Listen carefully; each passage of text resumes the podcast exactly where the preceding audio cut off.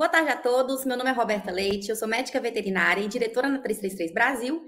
E eu tenho o prazer de receber um convidado super importante e atuante no nosso setor da suinocultura, que é o Celso Felipe.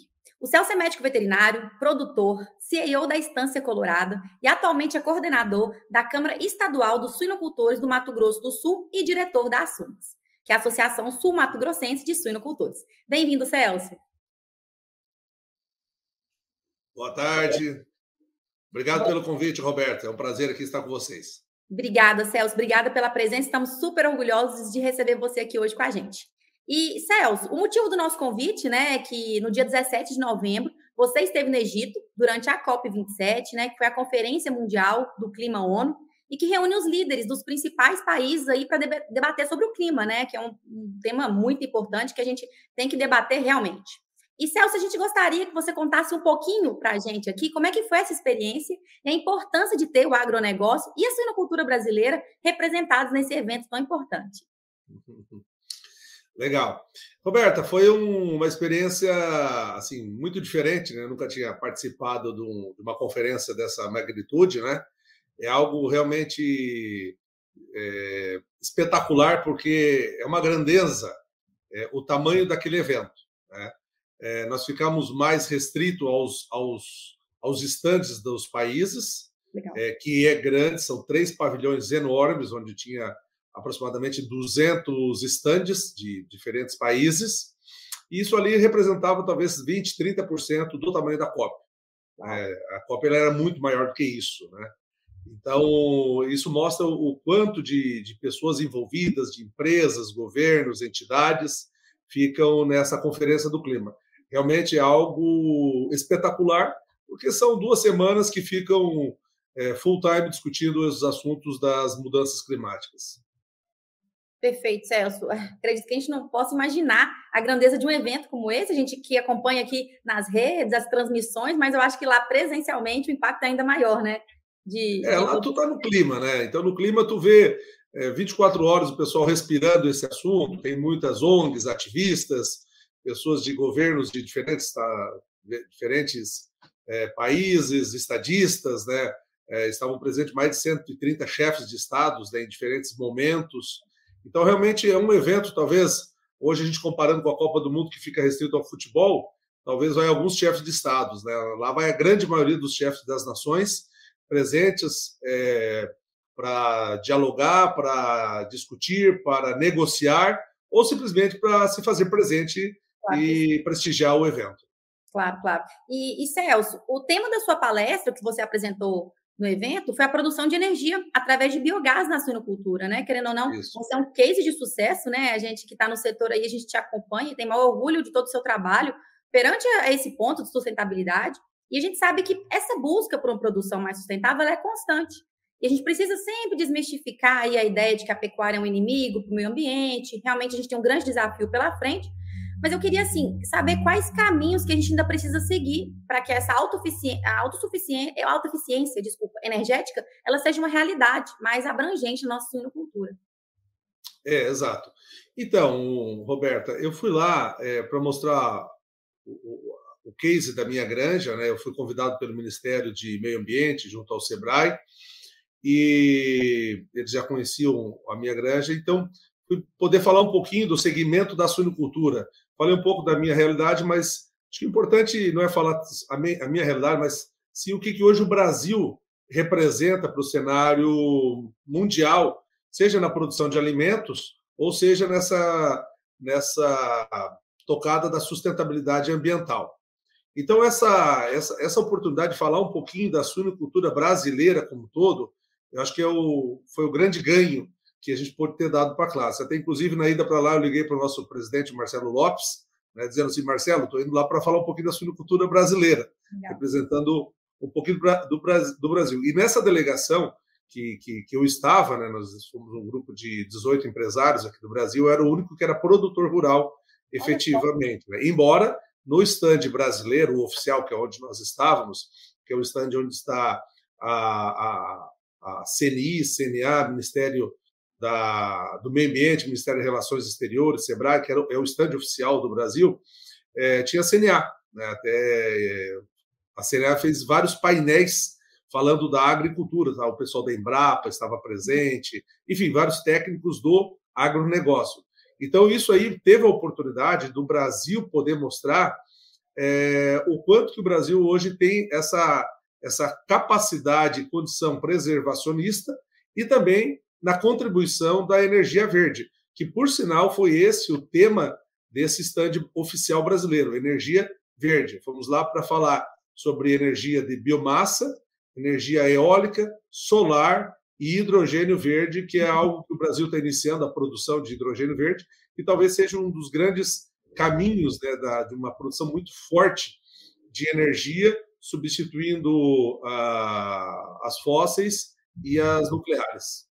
Perfeito. Ô Celso, eu estava até acompanhando algumas entrevistas suas, inclusive tem um estado do Brasil que é o maior né, fornecedor de hidrogênio verde no mundo todo, né? Eu, eu fiquei impressionado. É, nós tivemos, nós tivemos nessa, nesses, nessas, nessa semana que ficamos lá, um dos dias nós participamos de um evento organizado pela CNI, foi, nem foi dentro da COP, foi num hotel, e, e, e um, dos, um dos pontos que chamou a atenção foi justamente esse potencial que o Brasil tem de produzir hidrogênio verde.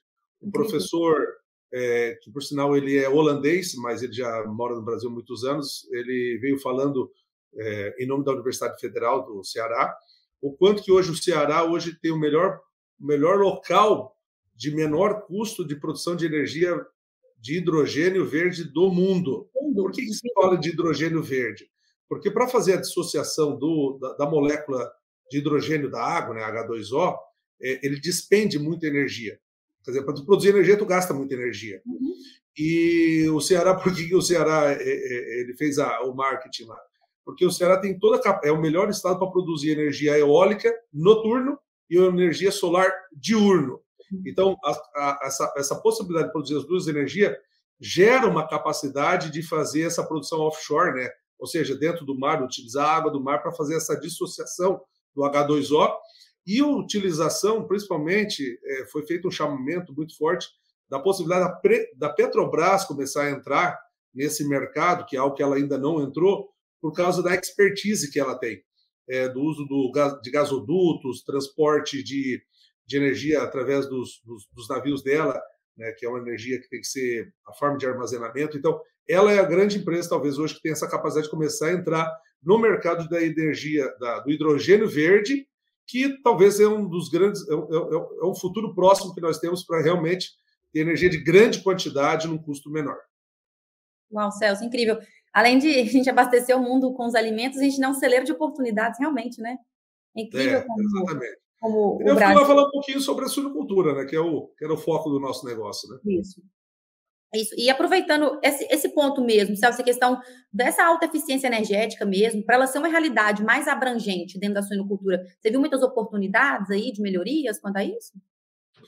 Tem. É, uh, nós fizemos um apanhado nessa, nessa apresentação, até eu devo um agradecimento ao, ao Yuri, da Piero Machado, da BCS, e o pessoal que me dá assistência, o pessoal da biomassa, é, que organizamos esse apanhado de informações para podermos levar não não não não realidade só da minha granja, mas principalmente o que é o potencial brasileiro, que é isso que a CNA, a CNI gostaria também de ter escutado lá.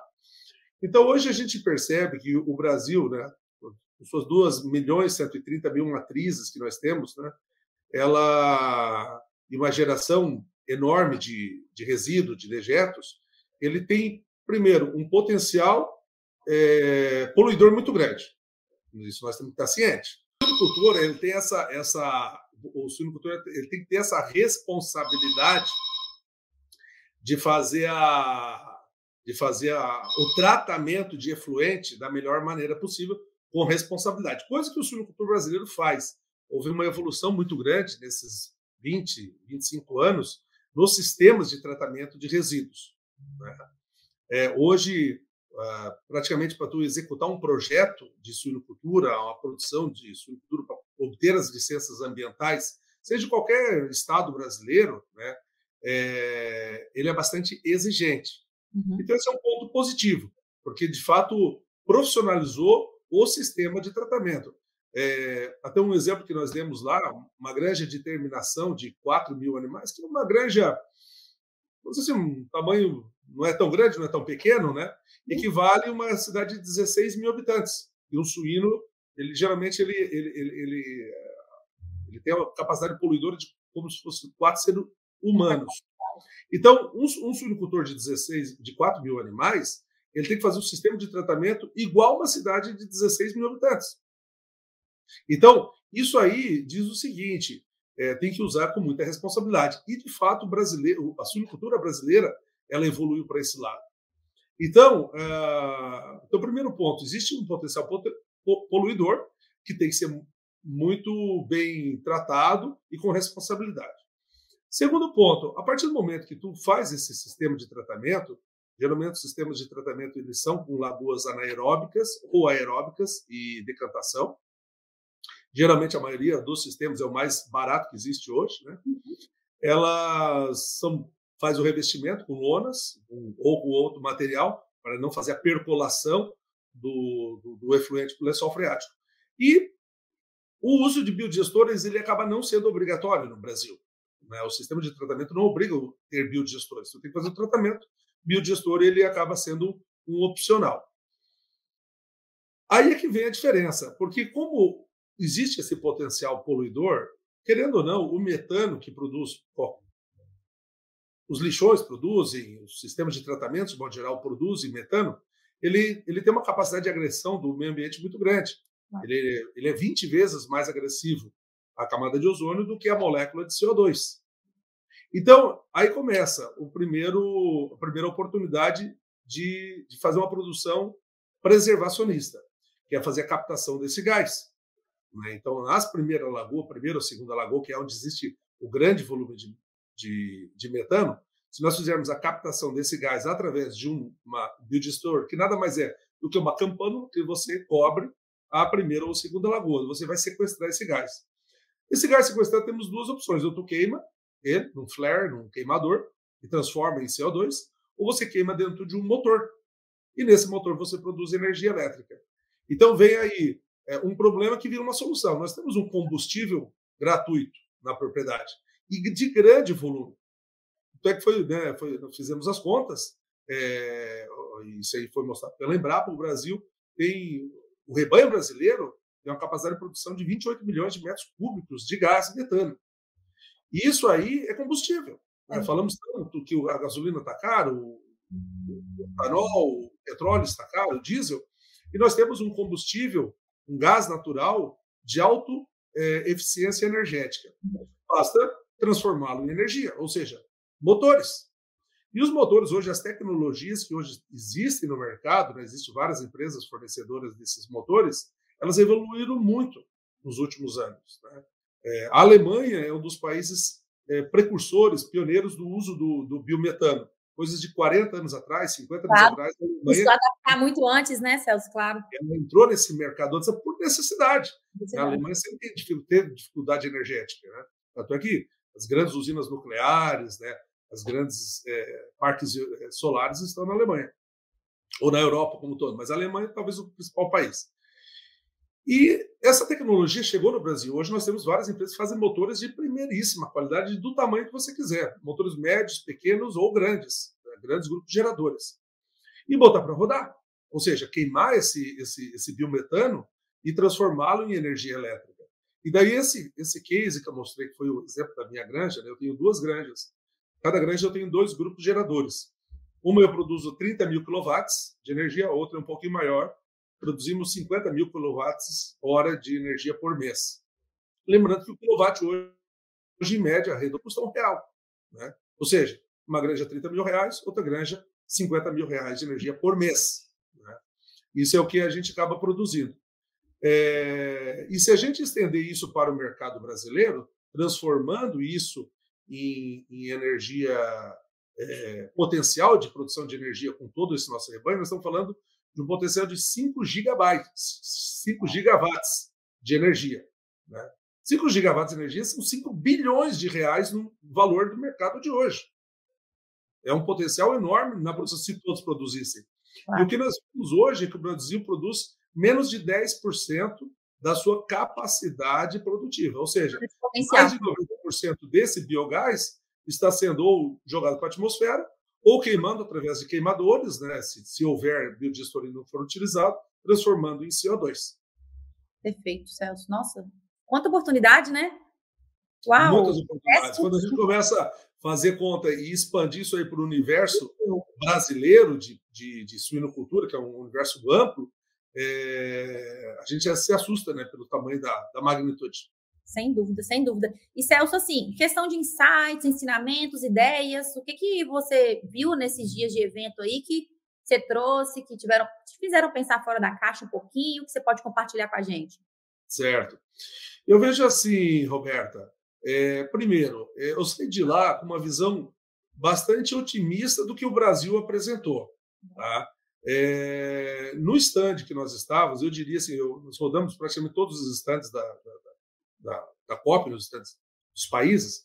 O Brasil tinha um, um stand lindo, maravilhoso, muito bonito, mas o mais importante não é a beleza, o mais importante foi os painéis que foram trazidos para nós. Foram duas semanas de intenso apresentações, intensas discussões e intenso é, assinatura de tratados. Inclusive, estava lá presidente do BNDES, presidente do Banco do Brasil, Caixa Econômica Federal, e diversos convênios foram assinados para fomentar algum tipo de atitude, algum tipo de ação em prol é, do meio ambiente. Então, foram, foi assinado muitos valores altíssimos de convênios. Segundo ponto, mostrou através das, dos painéis, não só os que nós levamos, mas os outros que, que a CNA, a CNI, o Ministério do Meio Ambiente, Embrapa levaram, que o Brasil é, está com a sua, a sua matriz energética verde um exemplo para o mundo. Tanto é que o, o, o, a escolha do stand foi calcado em, apenas em energia limpa. Nós fomos lá para falar de energia solar, eólica, biomassa e hidrogênio verde. Esse foi o, o assunto desse nosso stand. Não falamos de hidrelétricas, não falamos de nada. Foi esse, essa nova matriz energética que está vindo. E a quantidade que tem. Tanto é que a eólica, o número que assusta é o Brasil tem a potencial de ter 50 Itaipus em eólicas. Olha o tamanho do, do potencial. 50 Itaipus só em eólica, utilizando praticamente o Nordeste como grande local. Então, mostra, conseguiu, o Brasil está conseguindo mostrar para o mundo e a gente não pôde participar das salas de negociações, né, é muito restrito, mas evidentemente a gente ia recebendo as informações do que, que o Ministério de Relações Exteriores e de Meio Ambiente estavam tratando lá, os ministros estavam lá trabalhando. Então, assim, mostrou, mostrou uma série de ações bilaterais que o Brasil fez com muitos países, né? E o principal, é, hoje, eu não sa eu saí de lá com uma certeza. Aliás, com duas certezas. Primeiro, o Brasil hoje já faz já faz a sua parte. Se todos fizessem como o Brasil tem de exemplos de execução, nós estaremos num outro patamar, talvez, de preservação. Não só na produção de energia limpa, mas de preservação da, dos biomas. É, foi mostrado diversos cases que, às vezes, nós, no nosso mundo, a gente acaba nem, nem percebendo que já existe isso. É, um dos cases que me chamou a atenção foi uma empresa do, do Mato Grosso, que ela já tem no seu portfólio 520 mil hectares de floresta do bioma amazônico, de produtores rurais, de fazendeiros, que recebem uma moeda criptografada, ou seja, ela é, hoje ela é, ela é comercializada em blockchain, uhum. justamente para ter rastreabilidade, onde essas, essas, essas fazendas, esses 520 mil hectares, recebem para manter a preservação da flora e da fauna. Ou seja, eles têm que cuidar, é um serviço pago de preservação. Então, hoje existem diversas fazendas dentro do, do bioma amazônico que recebe crédito de sustentabilidade verde. Essa é uma moeda que eles criaram, que é negociada em blockchain, onde eles recebem pelo serviço de preservação da Amazônia. Então, isso aí é uma realidade que talvez a gente, no nosso mundo, a gente acaba ficando ah, dentro de casa, a gente tem tão bons exemplos e a gente fica sabendo pouco disso aí. É, isso aí está se ampliando cada vez mais, não só para o bioma amazônico, mas para outros biomas, onde rece receberemos, ou já recebem, valores financeiros para manter e cuidar das nossas florestas ou dos nossos biomas. Então eu saio de lá, Roberta, é, bastante otimista, porque o Brasil é um bom exemplo para o mundo, primeiro ponto. E segundo ponto, existe um mar de oportunidades que está vindo para o Brasil, não é para o mundo, mas vamos falar do Brasil, de é, dessa onda verde. Isso aí nós estamos falando de dinheiro, né? Nós estamos falando de é, a preservação da natureza, o cuidar do nosso planeta, o não chegar esse a um grau e meio em 2050, mais está né, muita riqueza, muito, muitas divisas. E tem que quem quiser surfar essa onda tem que aproveitar. É o né? momento. Claro então eu venho com essa, com esse, com esse alude aí positivo que temos que aproveitar as oportunidades. A suinocultura está inserida nisso. A suinocultura acho que ela tem uma onda verde aí para surfar. Surfar. Perfeito. E, e, Celso, nós sempre comentamos mesmo, né, que a gente realmente, como, Brasil, como suinocultura brasileira, produzimos bem, temos ações sustentáveis exemplares, como essas que você citou, só que a gente tem uma oportunidade muito grande na nossa comunicação e no nosso marketing, né? Não adianta. Inclusive, dentro do Brasil, mas também para fora. E a gente precisa melhorar ainda muito nessa linha. E com tantos exemplos práticos que foram apresentados no evento, tanto o seu também, né, como case de sucesso, você acha que nós conseguimos comunicar efetivamente, melhorar a nossa imagem quanto à questão ambiental lá na, na COP27? Então, Roberta, assim, ó, é... esse dia me perguntaram se realmente a COP é efetiva, uhum. se a uhum. COP ela realmente traz frutos. É... Eu vejo assim, existem muitas negociações, mas é muito truncado. Né? Tanto é que a COP 2027 ela foi praticamente um redesenho da 26, segundo o pessoal mais experiente falando eles foi tratado nas negociações muitas pendências da de 26. Tá? Que não então, avançaram. Né? Eu... Hã? Foram muitas pendências da 26 que não avançaram, né? E muita cobrança de. Isso, e foram feitos planos de trabalho, planos de, uhum. de. Enfim, de ações, né?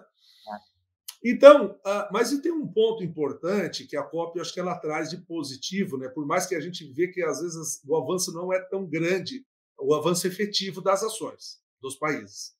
Mas existe um grande avanço que é o fato da, de todos os olhos do mundo estarem voltados para esses 14 dias lá na COP. Isso cria uma atmosfera do assunto para todo mundo. Isso aí, e meio ambiente, requer consciência, requer rever algumas coisas. O fato de estar sempre falando da COP, ou seja, falando do, do quanto que o risco do planeta corre, o quanto da preservação que nós temos que ter, esse assunto levantado, seja nas escolas, seja nas associações, seja nessa mídia, seja uma entrevista como essa que nós estamos é, derivando do assunto de semana passada, ele vai se multiplicando. E essa consciência da preservacionista que cada um de nós tem que criar, nossos filhos, nossos irmãos, todos nós, acho que é o maior legado da COP que é um assunto muito intenso durante 14 dias, que sai em todas as redes, sai em televisão aberta, sai nas redes sociais. É, e, e acho que esse é o maior legado, onde vai se criando essa consciência. E a partir do momento que todos começam a entender um pouquinho mais o que significa um grau a mais na, na temperatura, alguns lugares do mundo, como é o caso lá do Egito, se fala em dois graus e meio. Essa foi uma das razões de ter sido feito lá. Lá a, a previsão de pioré é maior do que em outros locais, né? Então, essa consciência talvez seja o ponto mais importante que a COP deixa de legado. E a partir daí vai criando ações individualizadas ou ações coletivas. Né? Então, por exemplo, eu vou dar, te, te dar um exemplo bem prático de, de entender. Isso aí a gente pode depois é, migrar para a suinocultura. Uhum. Essa empresa que eu te falei que, que, que, que, que tem esses 10 mil, que tem esses 520 mil hectares, eles criam um selo. Esse selo ele é comercializado. A sua empresa, vamos supor que você tem uma pizzaria que queima lenha para fazer pizza. Ela pode comprar esse selo e ela vai estar pagando crédito de sustentabilidade. E você pode vender dizendo assim, o seguinte, ó, eu queimo lenha para fazer pizza. Porém, eu tenho esse selo, esse selo ele tem um QR Code que eu estou pagando para preservar 10 hectares da Amazônia. Lá naquela fazenda tal, tu bate o teu celular nesse QR Code, como é por blockchain, ele é rastreado, ele vai te bater uma foto e vai dizer o seguinte: essa pizzaria ela está preservando 10 hectares em tal lugar, lá na Amazônia, com fotos e tudo mais. Então ele começa a criar uma, uma, uma consciência um pouquinho diferente. E até uma conexão, né? Uma maior conexão, inclusive, a gente se vê mais parte daquilo, né? Com certeza. Isso, daí o, a pessoa que está consumindo aquilo ali, ele está dizendo o seguinte: eu vou talvez pagar um pouco mais caro, mas eu também estou ajudando a preservar aqueles 10, 20 hectares de floresta amazônica, eu estou contribuindo. Isso aí nós podemos estender para todos os negócios, inclusive para a suinocultura. Então, a suinocultura, hoje, ele tem talvez um potencial, vamos falar da brasileira, de criar esse marketing verde.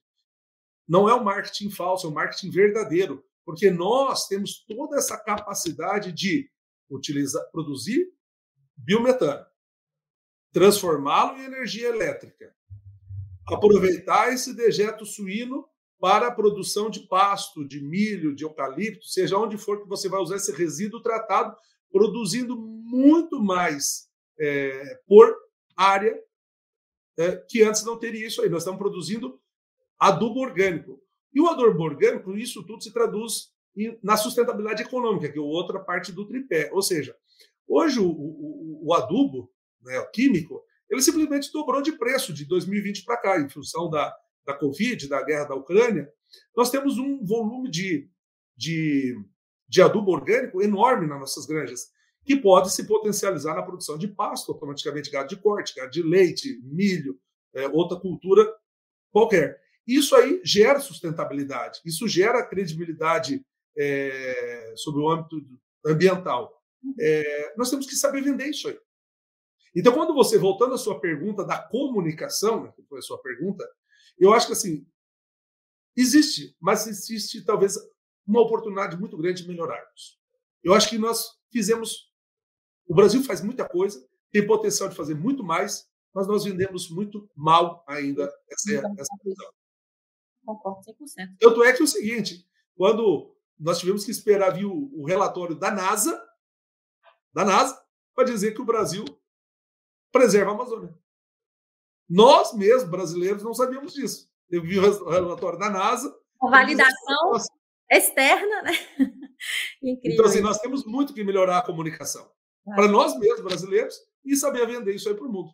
Sem dúvida, sem dúvida, Celso. E, e, concordo plenamente com você 100% que a presença, né, tanto do agronegócio como o nosso campo específico da suinocultura em eventos como esse, já é um grande passo né, buscando essa consolidação, essa melhoria da comunicação, esse marketing que a gente ainda tem um caminho grande para caminhar, é, para traçar aí, para poder nos comunicarmos melhor tudo isso que a gente já faz. Perfeito. Uhum. Celso, gostaria de agradecer a sua presença. E em nome não só da 363, também todo o setor, é muito gratificante para a gente ter um produtor lá no Egito. Né? A gente, antes de começar a entrevista, até brincamos um pouco com o outro aqui. Nossa, o Celso falou, de onde eu cheguei? Realmente, Celso, a gente, eu gostaria de parabenizar por todo o trabalho e também por, por, tá, por se arriscar, né, dar sua opinião. Realmente não é fácil, a gente é muito perguntado, muito cobrado. Então, assim, parabéns por tomar a frente de todos esses projetos, esses processos. E meu muito obrigada por todo o trabalho. Valeu, Roberto. Eu que agradeço a oportunidade, te parabenizo pelo, pelo teu canal, pela forma de como você faz comunicação, de como você leva a nossa, a nossa luta, o nosso agro para frente de uma maneira positiva. Parabéns Perfeito. também para vocês. Obrigada, viu? Até mais. Até mais, pessoal. Tchau, tchau. Tchau.